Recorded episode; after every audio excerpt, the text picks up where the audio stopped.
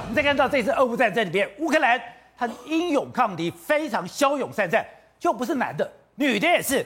现在传出一个消息，有一个在马利坡有一个乌克兰的女兵被俘虏。哎，乌克兰在马利坡是讲俄语的哦，他叫他讲俄语，我坚持不讲。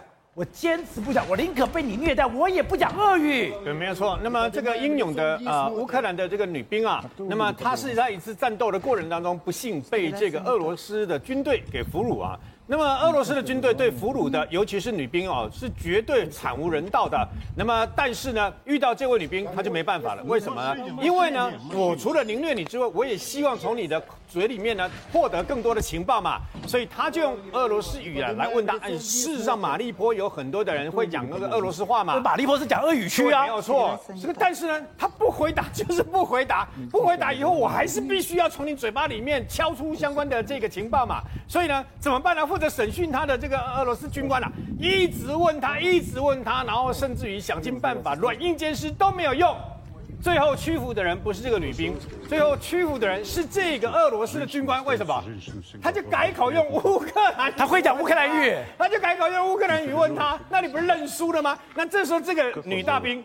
他回他了，你知道吗？他回他的，但是他回他的不是去透露那么在马利坡里面他们的军事部署等等啊，而是跟他们讲说，你们这个侵略者呢，你们的行为一定必败。我跟你讲，他拥有非常这个等于说强烈的意志跟勇气。为什么？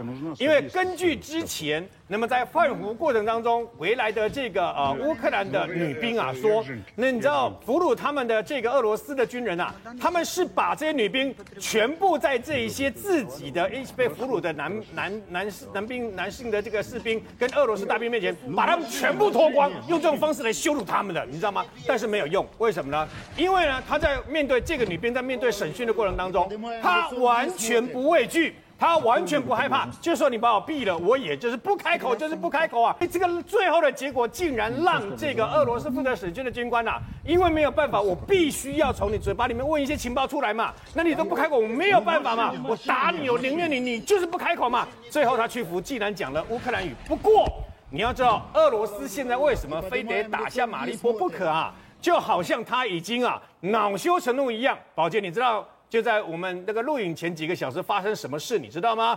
刚刚我们在提有关于芬兰，对不对？对。芬兰呢、啊，因为拒绝那么啊、呃，跟俄罗斯啊，等于说啊，这个呃的要求啊，就是不要加入北约。他们大概最快五六月的时候会跟瑞典一起加入北约。